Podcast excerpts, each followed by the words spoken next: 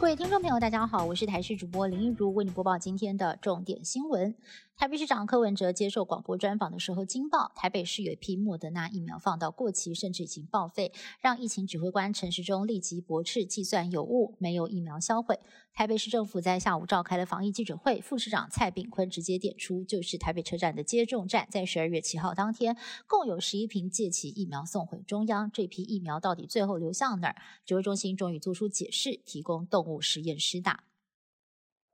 金曲歌王王力宏经常和妻子李静蕾离婚。根据平面媒体的报道指出，两个人已经办妥了离婚手续，这段婚姻会走不下去。传出婆媳问题是最大的关键，加上婚后传出李静蕾多次想要插手掌管王力宏的工作跟经济大权，不仅让婆婆不开心，也让两个人关系生变。有眼尖的网友发现，过去两人最爱放闪剖合照，不过从前年开始，李静蕾就不再发布和王力宏有关的动态消息。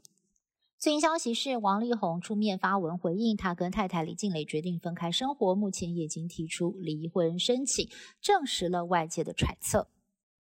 Intel 执行长结束在台湾的访问，搭飞机离开。Intel 执行长季辛格亲自拜访台湾，视察 Intel 的封测厂营运。由于 Intel 跟台积电长期维持亦敌亦友的紧密关系，也让这次的来访格外的受到外界关注。季辛格在今天结束了台湾全部的行程，上午在桃园机场搭乘私人专机离开，下一站将飞往马来西亚。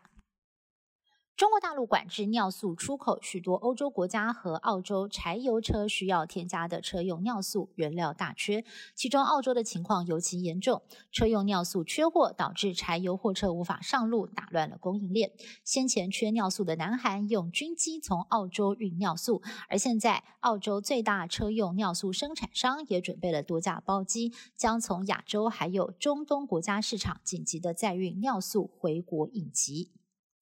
日本大阪的地标通天阁受到疫情影响，入馆人数一度锐减了八成。如今日本的疫情趋缓，为了要振兴观光，加上二零二五年大阪将举办世博，通天阁的营运公司最近宣布要建造一座巨型滑梯，未来游客可从通天阁三楼展望台透过长六十公尺的巨型滑梯，在短短的十秒钟之内，快速的滑到地下一楼的出口。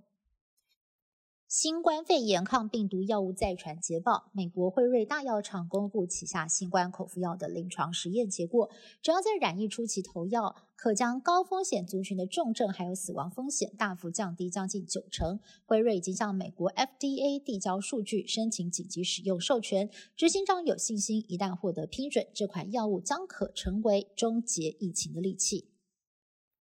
非洲东北部的南苏丹遭逢六十年来最严重水患，数十万人流离失所，灾民面临粮食短缺危机，疟疾等传染病也加速扩散。雪上加霜的是，还有城市爆发了神秘怪病，至少有八十九人病没。世卫专家目前已经排除怪病是霍乱的可能性，并且前往当地调查，要揭开怪病的真面目。